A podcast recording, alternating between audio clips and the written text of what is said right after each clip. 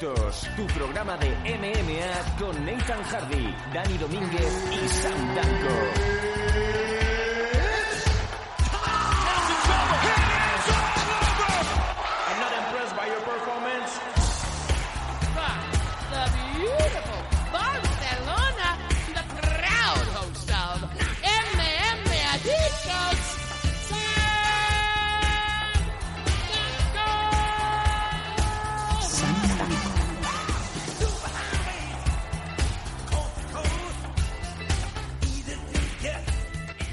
Hola, hola. ¿Cómo estáis todos amigos? Bienvenidos a una nueva semana de vuestro programa de referencia Somos la Resistencia. Esto es MM Adictos en su número 220, 220, 220, que es la corriente que producen mis guantazos cuando te los pego en la boca.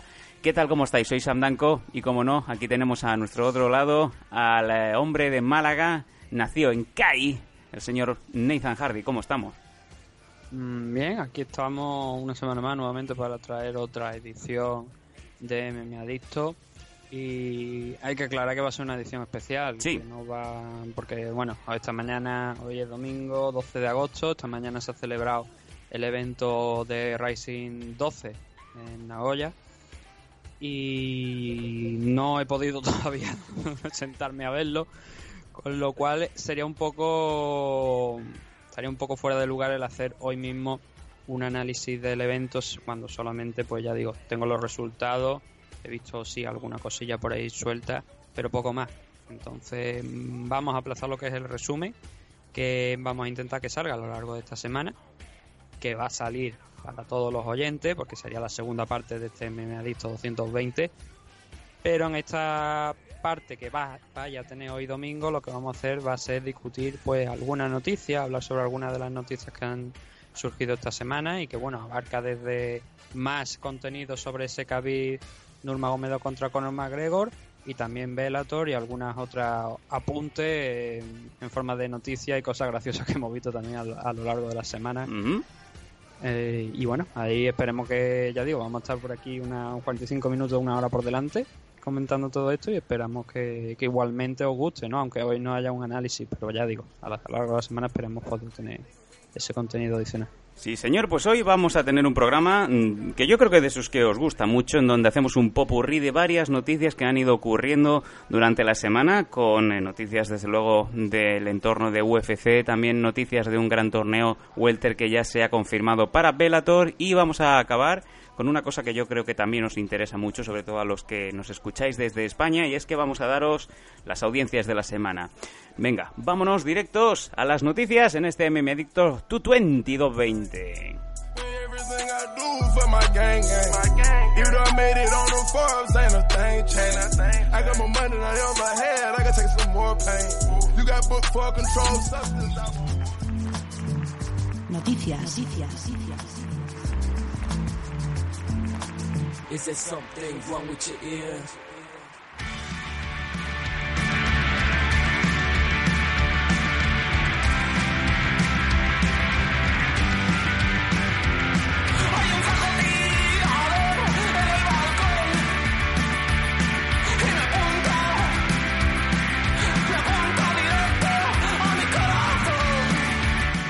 Eh, tú te reirás, Nathan, pero este grupo me mola.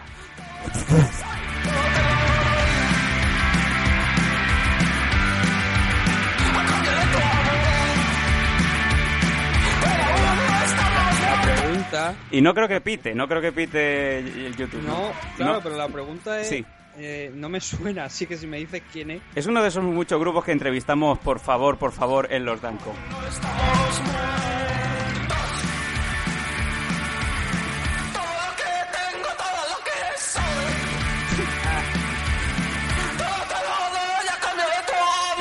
Todo te lo doy a cambio de tu amor. Pero eh, es de esos grupos que visitan los cuartos de baño de dos en dos. Eh, sí, sí. Esto es de los, estos de los que beben Skoll porque porque la Mavo es muy cara. Al menos que decir que no se bebe La Cruz Campo, sí. el, mi- el mistol Ah. o el detergente o algo. Ah, pensaba que ibas a decir la Cruz Campo. Ah, eso no es cerveza. Un abrazo a la gente de... Un abrazo a la gente del sur, que sí, que sí. Bueno, vamos con las, con las noticias porque vamos a empezar bien, vamos a empezar con el torneo Welter que ya ha configurado Bellator y en donde vemos pues eh, varios brackets en donde van a haber cuatro, cuatro combates en eh, primera ronda. Los combates van a ser los siguientes, Nathan. Eh, Douglas Lima se va a enfrentar a Andrei Koreskov, Paul Daly a MVP, a Venom Page, eh, eh, uno de los Gracie contra Ed Ruth y Rory McDonald, campeón, que yo no sé por qué está en un bracket, contra John Fish. Bueno, lo de... No sé por dónde podemos empezar porque la verdad es que está todo bastante bien. Si te parece, pues vamos a empezar por un poquito por lo que último que acabas de mencionar. por Vamos allá. Rory McDonald. Sí, sí. En primer lugar hay que decir que el título welterweight se va a defender en todos los combates del, o sea, que, que haya, que tenga, que en los que esté pro- en los que esté programado el campeón, obviamente. Entonces, con lo cual tenemos que el primer enfrentamiento de Rory McDonald va a ser un- una defensa del título de contra John Fitch. Que creo que John Fitch además me parece que es el primer combate que va a tener en la compañía, si no si no recuerdo demasiado mal. O por lo menos no sé si ha, llegado a debutar aquí en, en Bellator. Pero no, sí, sí, de- debutó en Bellator ya en Bellator 199.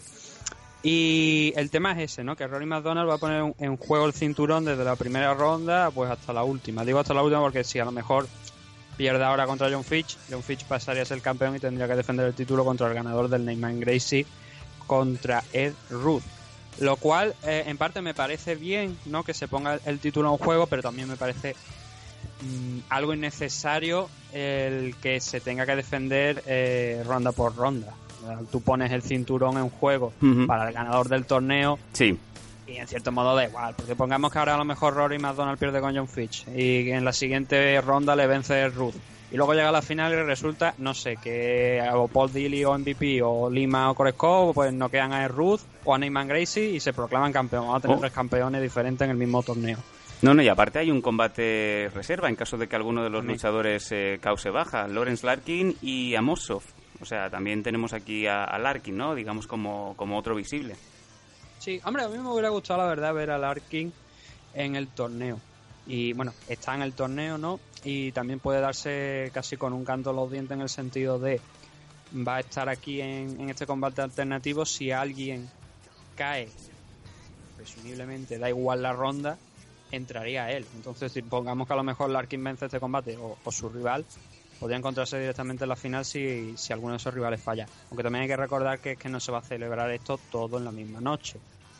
Esto pues, va a celebrarse a lo largo de- del año y una de las muestras de, de esto es que Rory McDonald, la misma noche en la que se va a disputar el primer combate que está anunciado, que es el de Douglas Lima contra Andrei Koreskov, el tercer enfrentamiento entre ambos, se va a celebrar el 29 de septiembre. La carta del 29 de septiembre tiene también precisamente ese eh, llegar Musashi contra Rory McDonald en- por el cinturón middleweight. Con lo cual, como te estoy diciendo, es la demostración de que va a ser un torneo largo. Va a durar bastante.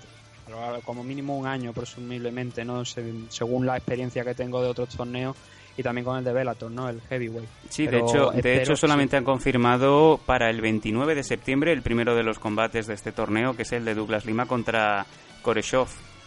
Mm. Yo lo que espero es que no se alargue tanto como el torneo de, de Raw FC de la división Lightweight, que todavía se está celebrando y se espera todavía la fecha para celebrar la final. Y mientras tanto el campeón, eh, Asol Kwon, sigue todavía por ahí eh, sin pelear desde hace dos años. Entonces espero que, que no se alargue tanto en el tiempo y, y podamos pues ver quién es el ganador de esto. Ahora sí, sobre el tema de los emparejamientos, ya has dicho un poquito de lo que no. de esa, eh, ese detalle especial, ¿no? De lo del título que decimos. Um, a mí, quizás, ya te digo, me hubiera gustado ver a Loren Larkin aquí, pero creo que el resto de, los de los emparejamientos, la verdad es que está bastante bien. El Douglas Lima contra Andrei Koreskov es lo que te estoy diciendo. Koreskov viene de, ganar su último combate también, además hace pocas fechas. Y era una de las dudas, ¿no? Que había si, si a estar Koreskov aquí o no, dependiendo de, de esa de ese combate que tenía, ¿no? De si era capaz de, de vencer y, y, y- estar aquí, ¿no? Eh, es el tercer enfrentamiento, como te digo, entre ambos. Un- ahora mismo están un 1-1. Los dos han- tienen una victoria y una derrota por. Bueno, perdón. En, la- en el caso de, de la victoria de Douglas Lima fue por KO y en el caso de, de Koreskov fue por decisión. Que todo con el título en juego, por supuesto. Y Douglas Lima pues viene de, de- de perder contra Rory McDonald. No ha vuelto a pelear desde principio de año, desde que perdió el cinturón. Y es un combate que, bueno, que tiene sentido, que igual lo podrían haber reservado para otra de las rondas más, más hacia adelante, habiendo intentado forzar en, a lo mejor en semifinales, pero bueno, también es un, es un buen combate para abrir lo que va a ser el torneo. Luego tenemos, eh, voy a dejarme el Paul Dilly contra MVP para el final porque creo que es un poquito el más, no el más importante de los cuatro que tenemos, pero sí que es un poco el más llamativo, ¿no? Porque significa el... El más primera- flamboyante, como dicen los Sí. americanos, ¿no? El más Sí, pomposo. porque va a ser el primer combate de MVP contra no contra competición real porque todo lo que ha tenido hasta ahora es competición real no pero sí que va a ser contra un rival que ya tiene eh, un buen registro de combates y, y de experiencia ¿no? Entonces el segundo que, que va por la parte del cuadro de Rory McDonald contra John Fitch es el enfrentamiento entre Neyman Gracie y Ed Ruth. Ed Ruth ya lo habíamos estado comentando alguna ocasión cuando hablábamos de, de Bellator, que es uno de los chicos pues, con más futuro de, por el momento de la, de la compañía, que no solamente es que esté, esté invicto, sino en la forma que está ganando, que la verdad es que está siendo bastante dominante en, todo, en todos sus combates y ha acabado todo además en- em, por finalización, por KO además, quitando uno, eh, que, acabó por decisión, pero ya digo, las actuaciones que está teniendo son realmente buenas. La prueba de, o sea, la- el tema de, de, de Ruth en la participación en este torneo, eh, también tuvo un combate hace poca fecha, ¿vale? Que tal, como estamos diciendo, pues también lo ganó, pero era su primer combate en 170 libras. Él es un luchador de, de más de 185 libras, porque los primeros combates de su, de su carrera aquí, sobre todo en Bellator, fueron en más de 185 libras, por encima, no en la división heavyweight, en la división light heavyweight, pero sí por encima de, como digo, esas 185. Ujú. Y la pregunta era a ver en qué estado de forma iba a estar para, para bajar a 170. Parece que no ha habido problemas con el corte, por lo que vimos con, en ese en ese Bellator 201, donde también no quedó, como digo, su rival. Y está en forma, está fuerte, está en forma y es una bestia. Es un, principalmente, para el que no lo, lo- no conozca de Ruth, es un wrestler, eh, condecorado además. No tanto como Henry Cejudo, ¿no? Y Dan Henderson y compañía, Sí. pero sí que con, con un registro importante eh, universitario, ¿no? Entonces es un luchador que hay que respetar y le van a poner a Neyman Gracie, que también está invicto y que es un luchador pues experto en sumisiones, lo que básicamente lo que te esperaría de, de cualquier Gracie, ¿no? También es un finalizador, ha finalizado todas sus peleas también menos, menos una decisión. Y este emparejamiento lo, lo que he dicho- es lo que es uno de los motivos por lo que te he comentado antes que igual me hubiera gustado a lo mejor que Douglas Lima y Andrés Koreskov no hubieran estado emparejados en primera ronda porque aquí lo que vamos a ver va a ser un combate que, aunque en el caso de Ruth ha demostrado que tiene potencia de caos, su, realmente su fuerte es el, es el wrestling.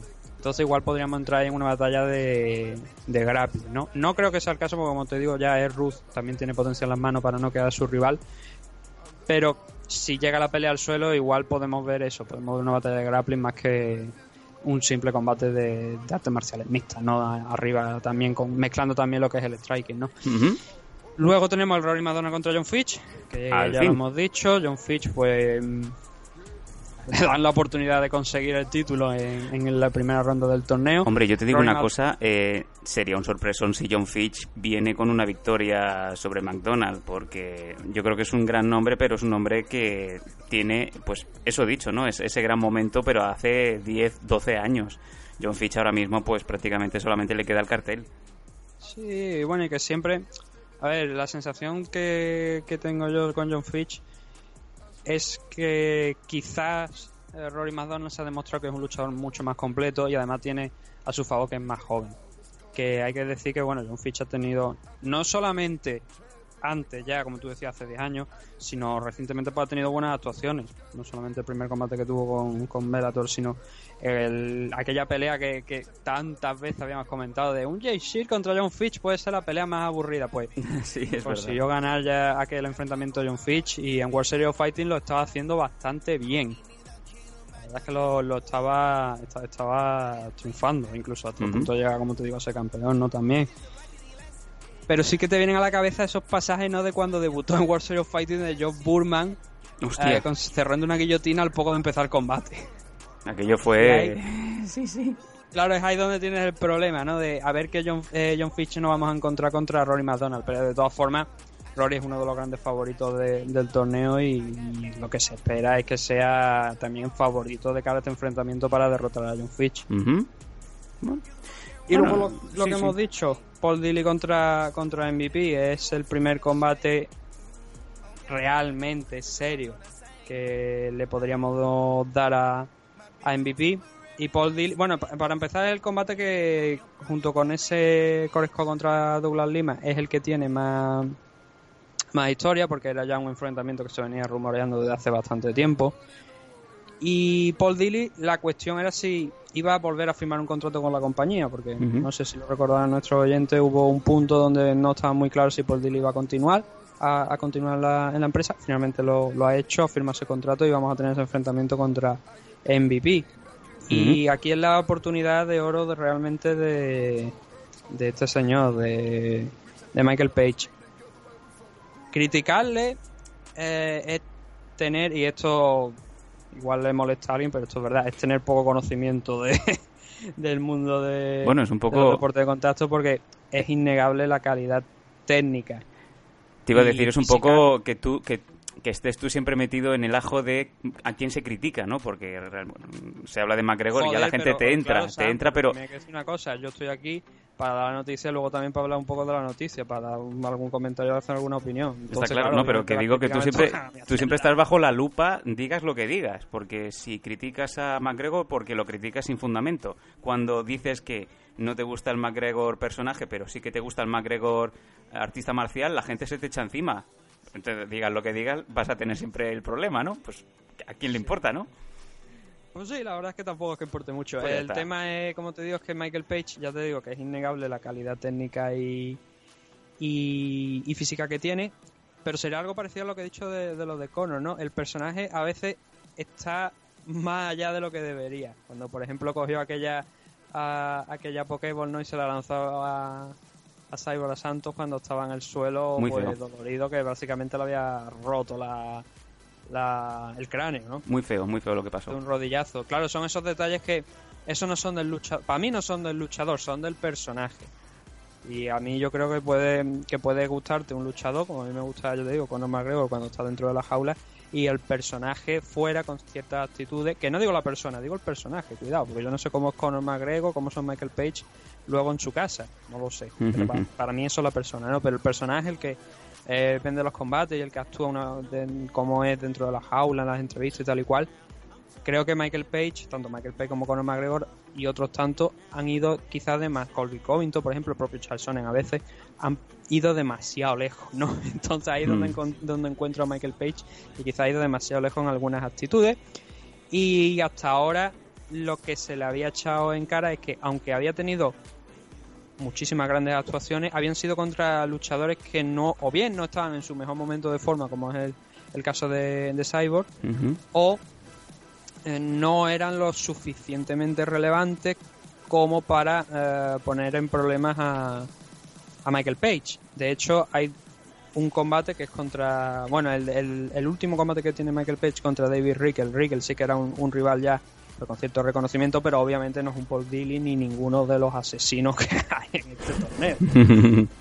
Y Fernando, y Fernando González, recuerdo que el, el combate anterior que tuvo eh, Michael Page antes de David Rickel fue contra Fernando González, que fue una decisión dividida y ahí dejó muchas dudas.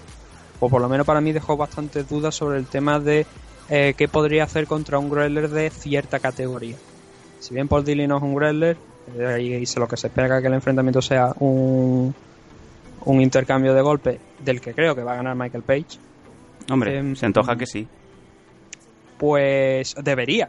Claro, debería, Debería. sobre el Vamos a ver si luego no cambian las cosas, pero debería Michael Page, pues obviamente por lo que estamos diciendo, porque por técnica y por y además por juventud, que también tiene algunos años menos que, que Paul Dilly, por técnica, por físico también, por un alcance mayor y por la forma en la que tiene de, de golpear, buscando ángulos, soltando golpes tan rápidos que dudo yo que después de haber visto tantos años a Paul Dilly, pues a Paul Dilly le vaya a dar tiempo a reaccionar. Me viene a la cabeza, por ejemplo, el enfrentamiento contra Nick Diaz, ¿no? Ujú, sí. Eh, pues mm, ya digo que creo que Michael Page es el favorito de este enfrentamiento. Ahora bien, del torneo, incógnita. Del torneo yo creo que ahora mismo el favorito teóricamente por galones, por la experiencia, debería ser Rory McDonald. Bueno. en cuenta además que también viene de vencer a Douglas Lima. Sería, sería en el mundo de, de los sueños y de las piruletas, yo creo que todo el mundo estaría buscando esa, esa finalísima Rory McDonald's MVP, ¿no? Sí, sería, sería. De hecho, yo creo que sería una, una buena final y que creo que puede llegar a pasar. Eh, si es capaz de vencer a, a Paul Dilly, que creo que teóricamente debería ser el que menos de trabajo debería costarle. Douglas Lima y Koreskov, yo creo que quizás Douglas Lima a lo mejor le podría resultar algo más complicado. Koreskov también es un gran, es un gran luchador, pero no sé yo si Douglas Lima sería un buen enfrentamiento um, de cara a Michael Page. Pero eh, para ganar el torneo tiene que ganar a los mejores. Entonces, si es capaz, ya digo, de vencer a Paul Dilly y luego o bien a Koreskov o Douglas Lima, su presencia en la final estará más que justificada y habrá contribuido sobre todo pues a callar todas esas críticas en las que yo me incluyo, pero críticas sin maldad, ¿no? De, bueno, hay gente que sí, hay gente que, que lo pone a caer de un burro, pero son críticas de más de mm, quiero verle competir en serio, quiero verle competir contra gente que tenga cierto nivel para saber si Michael Venom Page es realmente lo que nos ha demostrado todos estos años, eh, incluso cuando peleaba en la India, Mm, o si por el contrario no tiene todas las habilidades necesarias para proclamarse campeón, ya estaríamos hablando de campeón de la división welterweight, ¿no? Y entonces aquí de este torneo yo creo que una de las grandes atracciones es esa, más que del torneo así, por lo menos para mí, eh, es ver la actuación que puede tener Michael Venom Page contra rivales de, mayor importancia. Además creo que Michael, Michael Page, me parece que no sé si ha firmado un contrato reciente con Bellator, pero sí que da la sensación que, no se va a mover de ahí, porque hay mucha gente que pregunta, ¿y por qué no va a UFC? Y digo, bueno, no va a UFC porque no todos los luchadores quieren ir a UFC, o porque no le dan la seguridad económica que, por ejemplo, le puede estar dando Bellator a- con Michael Page, el cual, ya digo, si este torneo se le da bien, no tiene por qué ganarlo, pero si es capaz de derrotar a Paul Dilly y luego hacer un combate parejo a lo mejor contra ese ganador de, del, del Corco contra Lima, sería un, un paso más de, de cara a la carrera de Michael Page. Ujú. Son 31 años, ya digo, es joven todavía, por eso la, la participación, la- este torneo creo que llega en una fecha idónea, porque lo vamos a ver en su máximo esplendor físico y atlético, y vamos a ver hasta dónde puede llegar Michael Page en, en este torneo. ¿Mm? Pues ya hemos desgranado un poco para vosotros, para nuestros oyentes, este torneo Welter que, que va a empezar en septiembre y que tiene muy muy buena pinta. Bellator sabe dónde tiene sus puntos fuertes. Si ya el torneo Heavyweight desde luego se está llevando todos los focos, eh, este torneo Welter que va a empezar ahora en apenas un mes, pues nos va a robar el corazón. Ya veremos si, como bien dice Nathan, nos vamos a tener que ir eh, alargando un año entero este torneo o por contra lo podemos liquidar en seis meses. Estaremos atentos. No, no, no, no, no, seis meses ni en broma. Ya, ya me imagino, sabiendo cómo es Velator de tranquilo.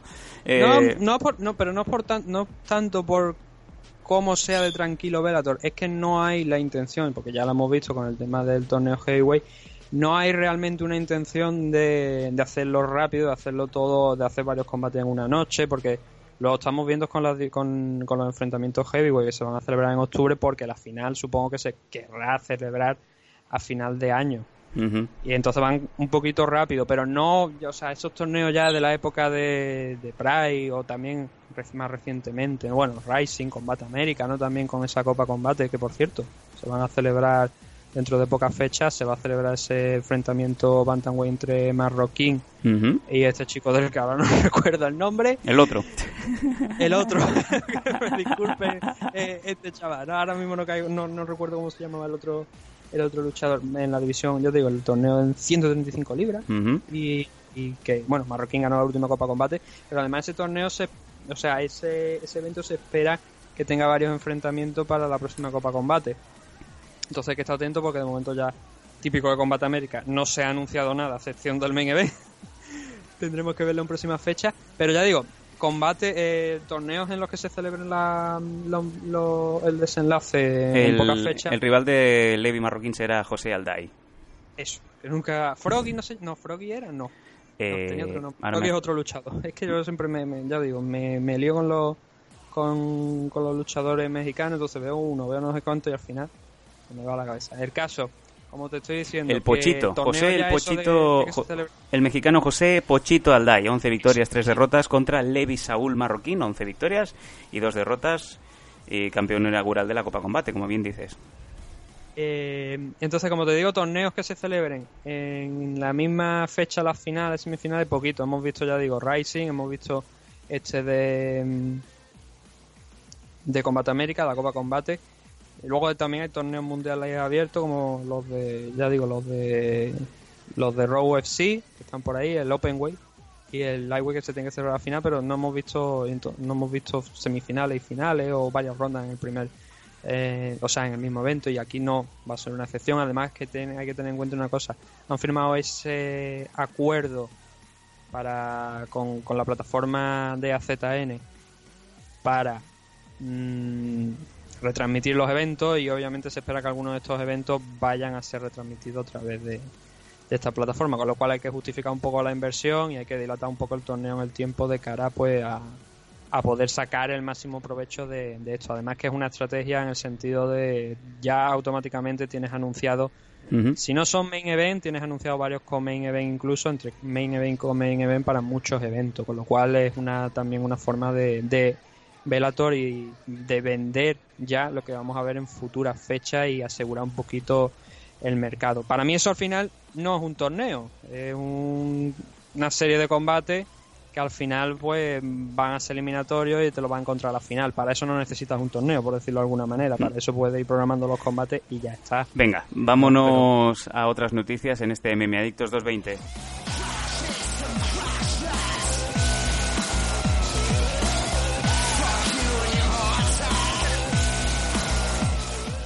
Y otras noticias que tienen nombres propios, como por ejemplo Khabib Nurmagomedov, el cual ha tenido polémica esta semana.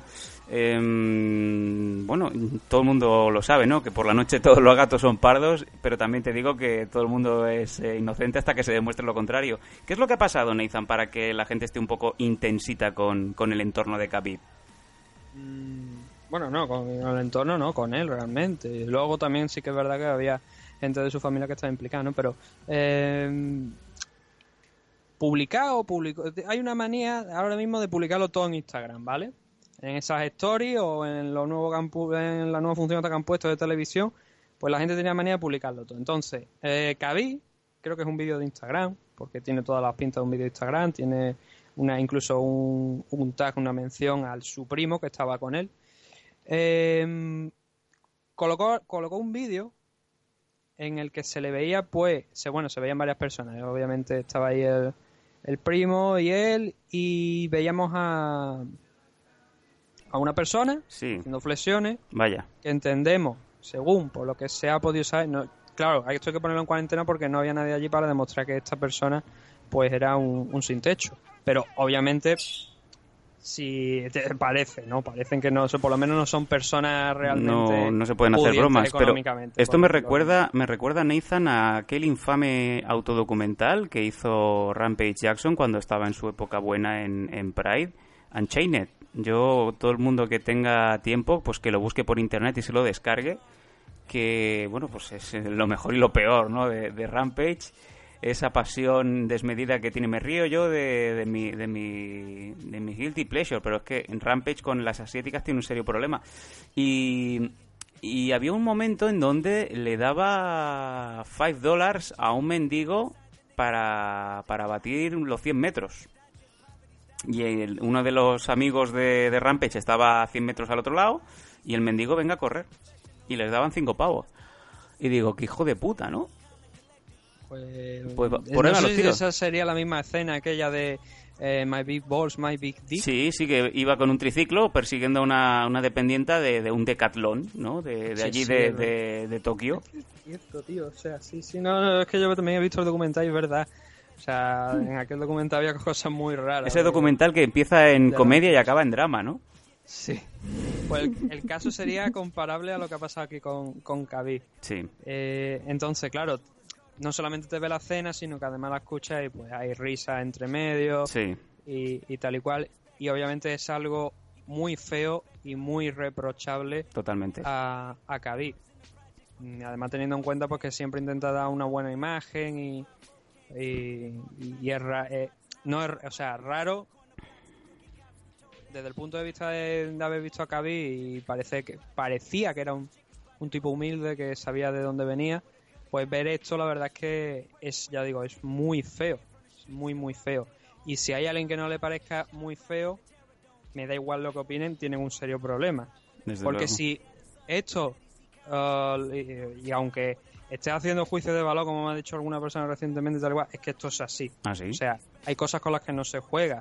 Y obviamente esto es una cosa que, aunque no conocemos toda la versión, por lo menos lo que se ve, sí que te da esa sensación que está dándole dinero a gente necesitada simplemente por hacer eh, flexiones y reírse y en el proceso riéndose de ellos, ¿no?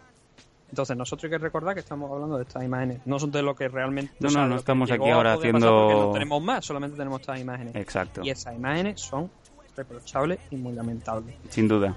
Si eso te... A ver, si eres un fan y Khabib te dice, o te doy 5 dólares por hacer flexiones, o te doy un autógrafo si hace un par de flexiones. Bueno, que no sabemos el contexto.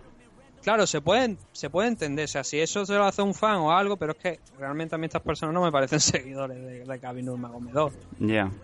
Entonces ahí es donde está el problema, ¿no? Pero ya digo, si eso lo hubiera hecho con fan o algo, hubiese sido una anécdota graciosa. Pero obviamente lo hace con, con personas que, que parecen más que necesitadas, pues es un problema grave. Y claro, mm, está feo. Y lo peor de todo es que Gaby es un tipo que suele publicar mucho en redes sociales, suele comentar, suele hablar. Sin embargo, no ha hecho ninguna mención sobre esto hasta el día de hoy. Creo que no ha hecho ninguna mención sobre, sobre esto hasta el día de hoy. Y está perdiendo una oportunidad maravillosa para decir, pues sí me he equivocado. Porque esto lo haga quien lo haga, sea Khabib, sea Conor, sea, yo que sé, Cain Velázquez, quien sea, da igual. Cualquier luchador del mundo. Cualquier persona del mundo, que es que esto ya no estamos hablando de luchadores, ya estamos hablando de cualquier persona del mundo que haga es- esto que ha hecho Khabib. Esto trasciende, es normal. es eh, yo no sé si hasta qué punto está puede ser denunciable ¿verdad? Bueno, no seremos nosotros quien... no, quien- no, yo no voy a plantar ninguna denuncia a ningún estado de, No. de Estados Unidos Ya perdemos, ya perdemos los domingos haciendo esto como para encima tener que ir a los juzgados, ¿sabes? Sí. pero la verdad es que muy feo el detalle ¿no?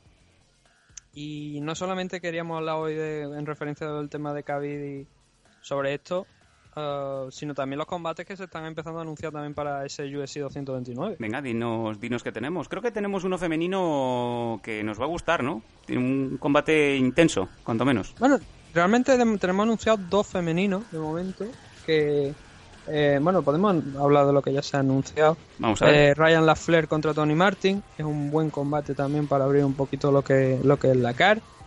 Y luego, bueno, no, o sea, no, esto no- cuando he dicho abrir la CAR me refiero para estar para, para empezar a interesarle a la gente más allá del Khabib Nurmagomedov contra contra Conor McGregor, obviamente. Luego tenemos a Yana Kuniskaya, que viene de pues de que Cyborg la utilizara como saco de boxeo para enfrentarse contra Lina Lambert. En la división entiendo que va a ser ya en la Bantamweight, con lo cual ya estábamos lo- el tema de si Yana Kuniskaya debería haber disputado ese combate, pues eh, ya vemos que no, que, que, que está- que aunque ha peleado en Featherweight, pues también va a pelear en la Bantamweight. Y el combate que tú decías, supongo que será el de Michelle Watterson contra Felix Henry. Sí, señor. Y bueno, es el, uno del combate femenino que se ha, que se ha anunciado. Mm, ya digo, cuando tengamos que hablar de emparejamiento, lo haremos ya en la previa que hagamos cuando se, se está acercando el evento. Luego también tenemos a un Obisan Pro contra Ujú. Dominic Reyes, Muy bueno. que Dominic Reyes pues viene eh, de ir finalizando rivales aquí en UFC, este va a ser su cuarto combate, pero además de, como te digo, viene finalizando rivales en el primer asalto, con lo cual es una gran prueba de fuego para, para Dominic el enfrentarse a Obisan Pro, un Obisan Pro que bueno, está ahora mismo ahí en entre dos aguas, ¿no? Porque viene de vencer a Tyson Pedro, de, finalizarlo pues con una, una buena maniobra, pero ahora mismo ya hay que tiene que volver a encontrar punto dentro de la división, ¿no? Y Dominic Reyes la verdad es que no creo que le vaya a él aporta mucho, pero a Dominic una victoria sobre Brisan Pro sí que le sí que le puede servir para mucho. Luego tenemos también a Sergio Pettis contra Jussier Formiga en la Flyway. Que este combate es interesante desde el punto de vista de, la división, de ver qué es lo que va a pasar eh, con Henry Cejudo, ¿no? Porque Demetrius Johnson parece que va a estar sentado durante mm, a no ser que las pruebas apunten lo contrario, las pruebas de las rodillas va a estar bastante tiempo lesionado, ¿no? Por lo menos ya a final de año yo no creo que hasta el año 2019 no creo que vayamos a ver a Demetrius Johnson otra vez en la jaula. Y ahí tenemos pues esos nombres ¿no? de Joseph Benavide y este enfrentamiento también entre Sergio Petty contra Joseph Formiga para ver quizás si Henry Cejudo finalmente no se enfrenta contra TJ Dillashaw qué es lo que puede venirle a la división. Una división que ahora con un nuevo campeón pues obviamente eh, ese rematch de Demetrius Johnson no aparte, eh, aplazado teóricamente por esas lesiones, ¿no? Pues tendríamos nombres interesantes que tiene que contra los que es no es que debería no es una obligación para cualquier campeón defender los- el cinturón en su división, ¿no? Y ahí es donde encontramos pues a, a Henry Cejudo contra el ganador, por ejemplo, de, pues, de este combate, ¿no? Tenemos también anunciado un Derrick Louis contra Alexander Volkov, esto sí que es una gran pelea, esto es un gran enfrentamiento porque estamos hablando de dos, dos luchadores que están entre los cinco primeros del ranking Sí, señor. y que de aquí quizás, yo creo que más por la parte de Volkov que por la de Luis, podríamos tener un retador a- al título. ¿Por qué lo digo? Bueno, también hay que recordar que está Steve Miocic obviamente por ahí, ¿no? Pero el plan a corto plazo era ese, es ese Cormier contra Brock Lesnar, ¿no? Pero Volkov hay que recordar que estaba el día de los pesajes del Steve Miocic contra Daniel Cormier como plan B por si uno de los dos no podía disputar ese combate. Entonces, Volkov está a un paso del título. Venció a Fabricio Verdún y está, como te digo, a un paso del título. Entonces hemos entrado en una batalla en la que está Derry Louis, Alexander Volkov, Carty Blade ha llamado a Steve Miocic, o sea, un- un- por cierto, un call-out súper respetuoso. Le ha faltado decir, te pago para, para, para que, para que pelees conmigo, pero de, de, de- de buenas maneras. Caballero, ¿no? Sí, sí, súper educado Carty Blade. Y eh, un tema interesante porque hay mucha gente que le ha dicho que los chicos buenos realmente no, no, no fuerzan estas peleas por los Mm. títulos, ¿no? Mm. Parece que Carty Blade quiere seguir moviéndose en, esta, en este terreno, que me parece fantástico. Pero que visto algunos ejemplos, obviamente no es la mejor estrategia. Él prefiere que su, su- sus combates de- hablen por él, ¿no? La verdad es que estaba, ha estado haciendo un buen trabajo y Carty Blade se merecería ese enfrentamiento contra Steve Miocic. Entonces tenemos ahora cuatro nombres interesantes como son ese Carty Blade, Derry Louis, Alexander Volkov y Steve Ujú. involucrados en la división el heavyweight de cara pues a, a ver qué, qué pasa ¿no? con Cormier y, y por qué no a lo mejor Brock Lesnar dando la campanada, quién sabe. y luego ya por supuesto el main event, ¿no? El Khabib Nurmagomedov contra Conor McGregor que ya hablamos la semana pasada. Bueno, pues eh, ya con todo esto habría que comentar también alguna que otra cosita, ya que han salido bastantes nombres a la palestra. Sobre todo, eh, hacía falta ¿no? que hablara GSP, George St. Pierre, y lo ha hecho, en donde pues... eh, no sé si darle la vertiente del puro deporte o qué combates le, le podían, pues... Él dice, pues no, acabar de, de concretar su legado. Es un legado que obviamente, pues, no es tonto. George St. Pierre sabe que no le quedan muchos combates más, quizá le quedarán un par, pero tampoco nos sorprende, ¿no? Se ha puesto un poco eh, en ese hipotético banquillo en donde saldría como siguiente retador de ese supuesto vencedor en el combate entre Khabib y McGregor. Sí. ¿Cómo lo ves? Claro, la, la frase con, bueno, concreta, concreta no, porque no la tengo por delante y no, no podría eh, dar la, la frase exacta que dijo. Pero dijo, le, le abrieron la posibilidad, le dijeron, bueno, y si fuera, ¿cómo verías el Conor contra, contra Khabib? ¿Cómo verías enfrentarte a ese ganador? Y dijo que vería bien enfrentarse al ganador. Mm, Realmente en, la en las declaraciones creo que no llega a pedir expresamente una pelea contra el ganador de, ese enfrentamiento entre Khabib y Conor, pero lo deja caer. Y obviamente cuando tú has dicho lo del tema de- del legado, Hmm, eh, se puede entender por legado, pero también la cartera. O Vale. sea, obviamente. A eso eh, vamos, a eso vamos. Obviamente. ¿Y por qué digo? ¿Por qué digo lo de la cartera? Porque, bueno, esto no viene de ahora. Estas declaraciones de. Bueno, estas declaraciones son de ahora. Una entrevista que ha hecho muy reciente de cara a los medios de prensa, que creo que se, incluso fue retransmitida por YouTube y creo que se puede, se puede encontrar. Y viene de antes. O sea, este, este- esta, esta corriente ideológica de George St. Pierre viene de antes. Viene de hace unos meses cuando le hicieron otra otra entrevista y habló, hizo unas declaraciones en las que les sacaron varios nombres, entre los que estaban Tyron Bully, eh, creo que también estaba Nick Díaz, Conor McGregor y Ben Askren. Y le dijeron, bueno, de estos nombres, ¿cómo lo ves tú para, para enfrentarte? Y dice, bueno, desde el punto de vista del- de, de mi legado, pues Tyron Bully en algún momento, por lo visto, hubo una intención, pero ahora en aquel momento, o sea, de, de esta, esta entrevista de la que estoy hablando, dijo que ya, pues que ya no era algo como que había desechado, que no le interesaba. Eh, Denis Díaz, pues bueno, ya mm, tampoco dijo que realmente le, le podía llegar a interesar. Ben Askren dijo que le gustaba como luchador, que lo respetaba mucho, pero que, eh, y esto es una verdad, por desgracia, que en USC realmente el público de USC no lo conoce, Sí. porque obviamente, bueno, pues Ben Askren, del que por cierto hay una actualización, Ben Askren mm, estaba de Bellator, salió a One SC con un buen acuerdo económico y ha estado manteniéndose ahí eh, hasta que este, este año peleó contra Shinny Aoki y bueno, este año el año final del año pasado, ahora no, no sé la fecha exacta, pero su último enfrentamiento fue contra Shinny Aoki defendiendo el cinturón y posteriormente a eso se retiró. Era un retiro, es un retiro tipo Ric Flair, ¿no? Por decirlo de alguna manera. La gente que, que se aficiona al pro wrestling sabrá de lo que estoy hablando, ¿no? Muy bueno, muy eh, digo que me retiro, me hacen el acto grande en la compañía en la que estoy trabajando y luego a los seis meses aparezco en la compañía enemiga, ¿no? Venga, y a pelear. ¿Y por qué digo esto? Bueno, Ben Askren había una declaración, unas declaraciones de Dana White eh, recientemente en la que le han preguntado por Ben Askren y le ha dicho ¿cómo vería a Ben Askren eh, peleando en, en UFC?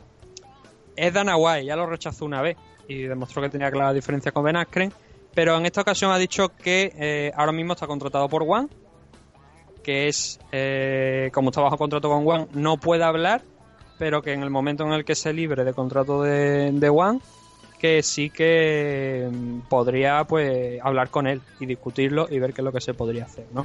Esa es la actualización que hay sobre Ben Askren. Sí. Y sobre lo de Joe Sampe que estábamos comentando, el último nombre, como, como digo, fue el de Conor McGregor y Conor McGregor dijo que sí le interesaba. Desde el punto de vista de mi legado, la- el enfrentamiento contra Conor McGregor es el más interesante. Digo, ya, y los millones que te va a llevar. Hombre. Que es totalmente lícito. o sea, No, no, está es claro, normal. está claro. ¿Quién no querría llevarse ese buen pellizco y además, pues ya que estamos, ganar a Conor, ¿no? Claro, y bueno, a mí me- ya, yo creo que no sorprende. A mí me encanta Joe St. Pierre. A mí me parece uno de los mejores artistas marciales que han pisado esta. Es importante, artistas marciales, que no luchador, porque luchadores hay muchos, pero artistas marciales tan completos como Joe St. Pierre, tanto dentro como fuera de la jaula. Me ha venido un poco a la mente, luchador es el que lucha. También. Sí. Usando ese verbo, tira para adelante con lo que quieras, ¿no?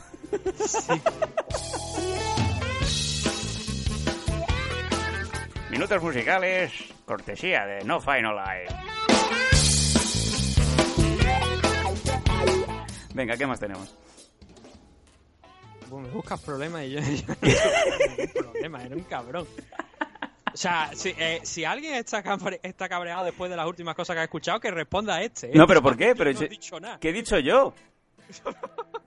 Bu- Bueno, eh, lo, que, lo que sí que se antoja es Sí. que es que George St. Pierre parece que ya está bien de, de su colitis y, bueno, por lo menos está em, afrontando la recta final y se le antoja, como bien has comentado, pues ese combate más pronto que tarde, ¿no? Yo creo que a partir de principios de 2019 ya podríamos empezar a, a tantear a George St. Pierre para, para un regreso al octógono. Lo que ha dicho Dana eh, esta misma semana, no sé, semana pasada, eh, supongo que ha sido esta semana, porque si no, obviamente lo habíamos hablado la pasada, es que tendría sentido un regreso de, de Joe St. Pierre para USC 231, que 231. sería en, en Toronto, me parece que. No sé, no es en Toronto, en Canadá. Bueno, claro, tiene todo el Sí, sentido no, del no, mundo. es en Toronto. es- obviamente, a ver, es, es obvio, ¿no? O sea, Joe St. Pierre, canadiense, eh, ha sido el que uno de los que más. Ya, porque ya dudo si tiene el récord todavía hasta a esta altura de, de público. En Canadá yo creo que sí, pero eh, de público en general en los eventos de UFC me parece que no. Que ya no es Joe St. Pierre el que lo está liderando. Tendría que mirarlo, no lo sé. Pero el, eh, hombre, es obvio, ¿no? Joe St. Pierre, Toronto, el regreso de- del campeón, bueno, ya no es campeón, ¿no? Pero el regreso de, de Joe St. Pierre a un main event en, en Canadá, sería maravilloso. Claro, lo que choca con las ideas esas de, de enfrentarse contra el ganador de, de Khabib contra Conor, que mm, además no ha dejado contento a, a gran parte de la división. Dustin Poirier ha dicho que ya se vaya buscando eh, la pelea en otro lado porque no va a permitir que eso ocurra. Está claro. Además, mientras tanto, Tony Ferguson sentado en su casa diciendo, yo también tengo una familia. Madre mía.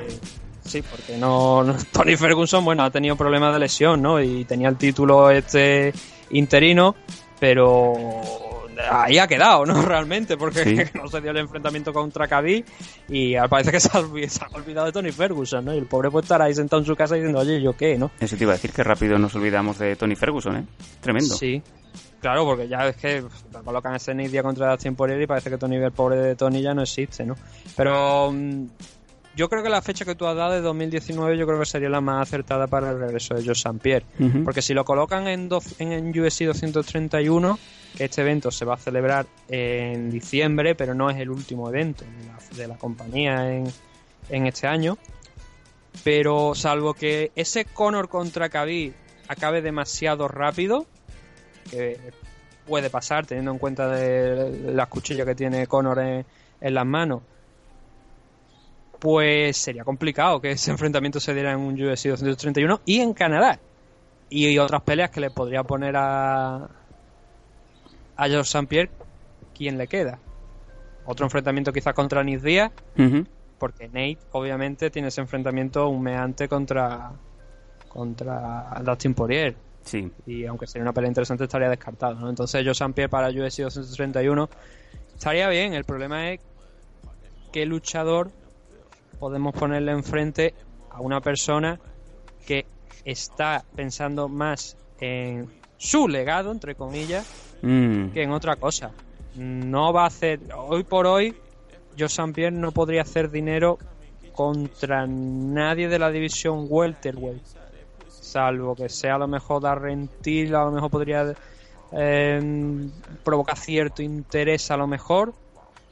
O se había hablado de a lo mejor Anderson Silva, pero yo creo que la puerta de Anderson Silva está bastante cerrada ya en este punto Yo de creo la que carrera fue el propio, el propio San Pierre cerró la, pro- la puerta porque yo sé que a mucha gente le apetece no siempre volver a ver a Chuck Liddell, a Tito Ortiz y tal, pero yo San Pierre es consciente de que enfrentarse hoy, hoy en día a Anderson Silva no tiene sentido.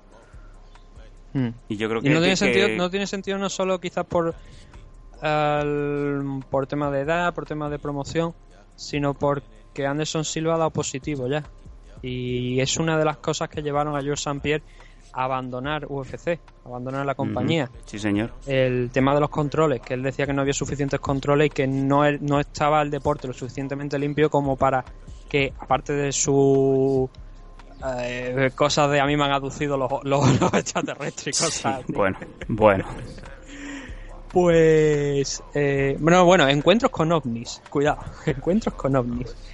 Pues eh, no, ser- no sería lógico ¿no? que Joe St. Pierre aceptara una pelea contra él, salvo que hubiera unos muy buenos ceros. Pero ah, también influiría obviamente las ventas de pay-per-view, ¿no? Y no creo yo que. En este punto de la carrera de ambos, no creo yo que un Anderson Silva contra Joe St. Pierre fuera más interesante que cualquier otra pelea de Joe St. Pierre contra.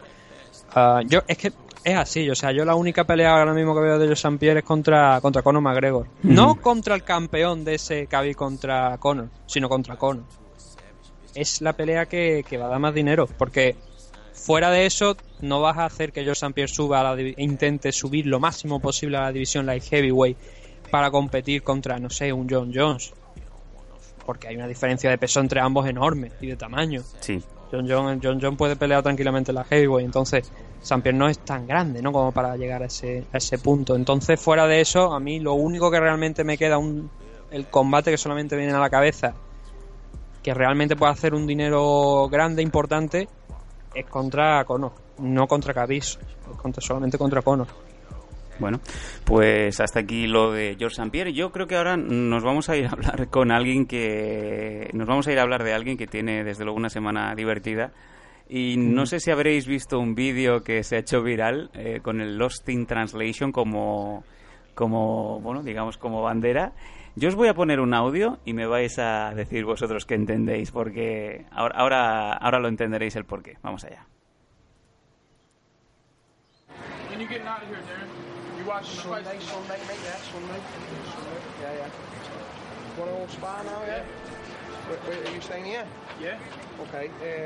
When you getting out of here, Darren? You watching the Sunday, fight? Sunday, mate, yeah, Sunday. Sunday, yeah, yeah. Want to go spa now, yeah? Where, where, are you staying here? Yeah. Okay, All I got is little MMA gloves. yeah. That's all I got. I don't have bigger gloves. What, you want I to got spar? the padded training Sparring? But I know you spar different. I know how you Oh, are. I thought you, meant to spar, hard. like a steam in there. Like, no, like. oh, fucking hell, No, I mate, meant- fucking hell. I meant fucking, let's go fight. I thought you meant get a spar. Oh, was you mean sparring, really? Fucking hell, mate. If you want, yeah, yeah, we can have a little go, oh, yeah, sweet. I haven't got no gloves, if you've got some gloves in that, yeah. I only have Bueno, eh, el vídeo es una joya porque está, está Darren Till, eh, se encuentra con Mike Perry y de repente le... eh, está la confusión entre el spa y el sparring, ¿no? Sí, el Oh, you mean Spar? Es que es muy bueno, dice, no, pero dice, no, me, no me he traído las botas, ¿no? Eh, la cara de, Mac- de Mike Perry cuando, cuando Darren Till eh, le está hablando de una cosa y quiere decir la otra, ¿no? ¿Qué, qué ha pasado aquí, Nathan? Cuéntanos entre Darren Till y Mike Perry, porque es que es muy divertido. Sí, bueno, esto tiene que ser de casi de la misma del mismo día de, de cuando la rueda de prensa. Sí, sí, sí, sí, así es. Porque te veía a rentir con el chándal, Mike Perry con la gorra, entonces eso tuvo que ser, si no horas antes, horas posteriores a, a la rueda de prensa. Y estaban, pues, lo que, tú- lo que se ha escuchado en el audio, estaban allí los dos, entonces empiezan a hablar y le ha dicho y le dice la, la intención de, de Mike Perry, lo que le dice es hacer sparring, hacer una sesión de sparring entre ambos, ¿no?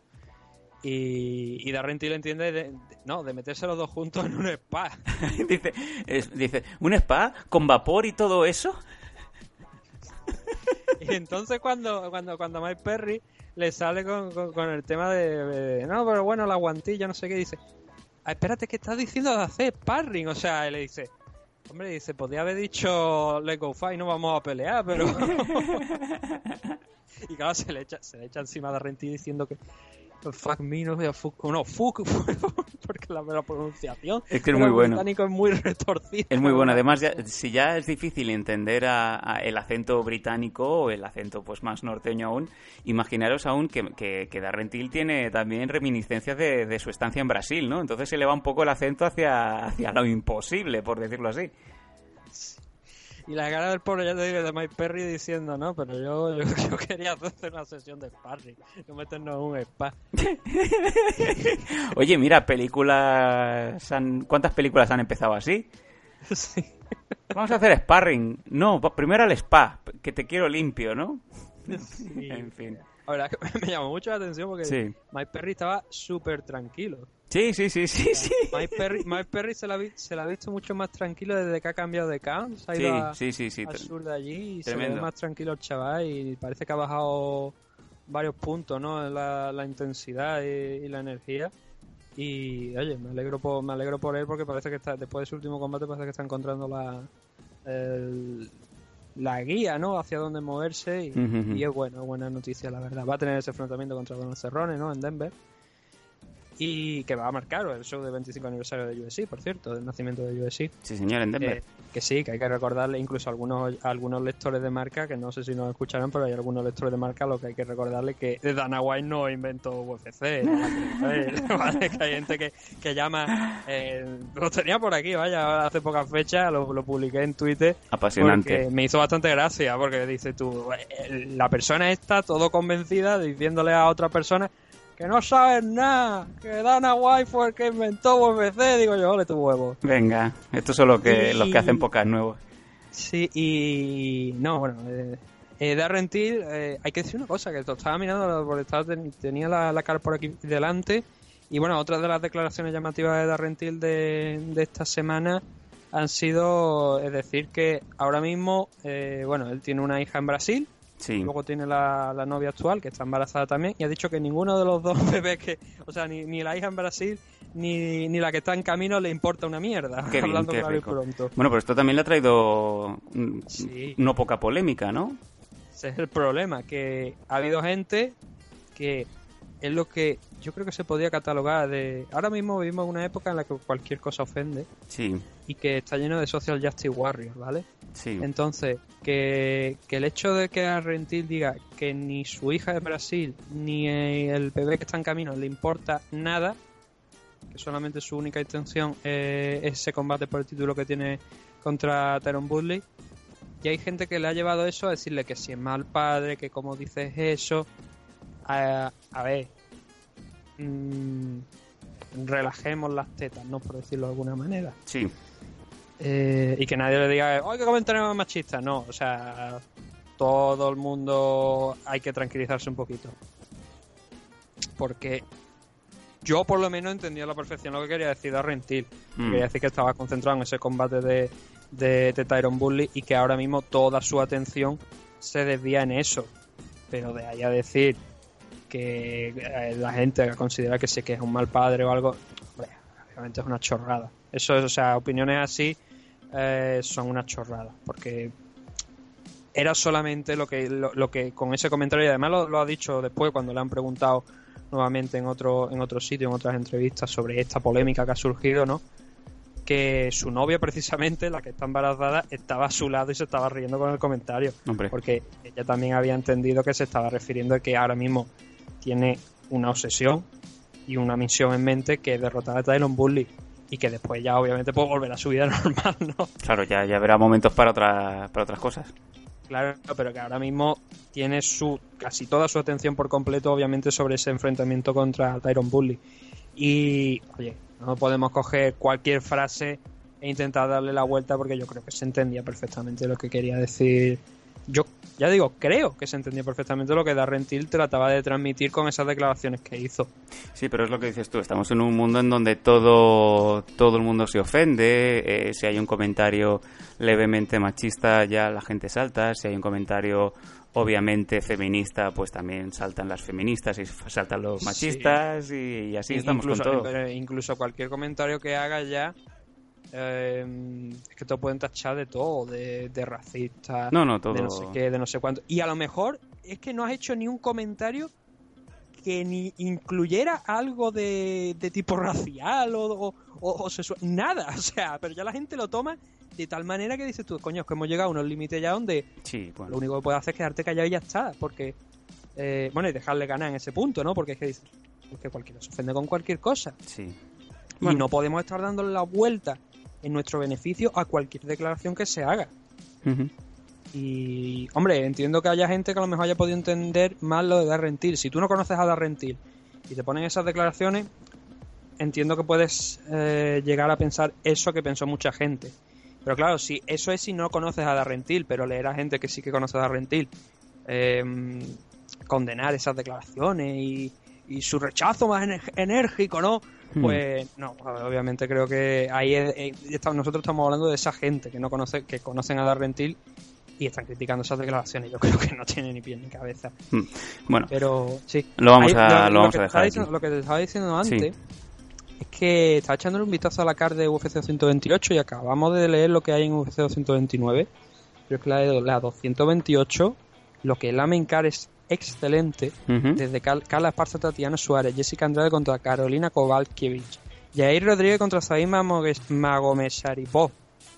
Que esto le costó casi el despido a Jair. Bueno, le costó el despido, ¿no? Luego la readmisión.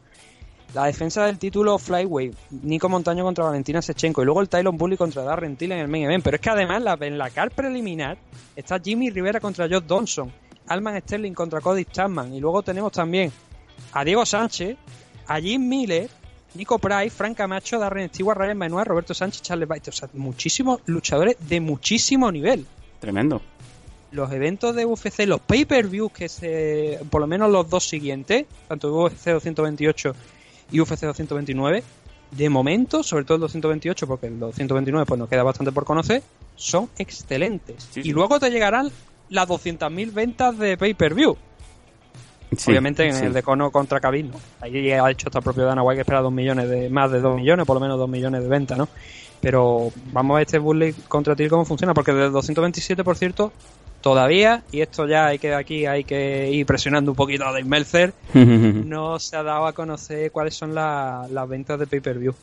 Normalmente se dan a la semana, Dave Meltzer suele eh, comunicar más o menos a la semana cuánta estimación hay, pero de momento no hemos visto nada. Este, supongo que también el hombre estará un poco li- liado con el G1 Climax, ¿no? De New Japan que acaba de terminar hoy y con alguna al- y también que en verano, ¿no? Y estará un poquito de esto, pero todavía no, yo digo, no tenemos el dato y es normalmente el propio Dave Mercer el que da ese dato más fiable, ¿no? Sobre el tema de la venta de pay-per-view y a ver si a ver si lo podemos dar en próxima fecha porque va a ser un indicativo importante. Vamos a ver cuánto hace este Bullet contra Til, que ya digo, la card ¡buah! es, es buena. Para que yo diga que una card de UFC es buena, me tiene realmente que Sí. impresionar, ¿no? Y, Como diría Dani- Efectivamente, esto es muy bueno. Como diría Dani, esto es crema.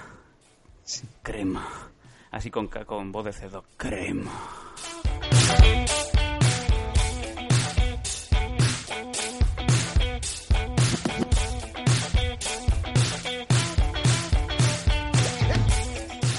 Y nos queda un puntito antes de despedirnos en este MM Adictos de hoy, y es que queríamos hablar de las audiencias que hemos tenido esta semana en, televisión en España.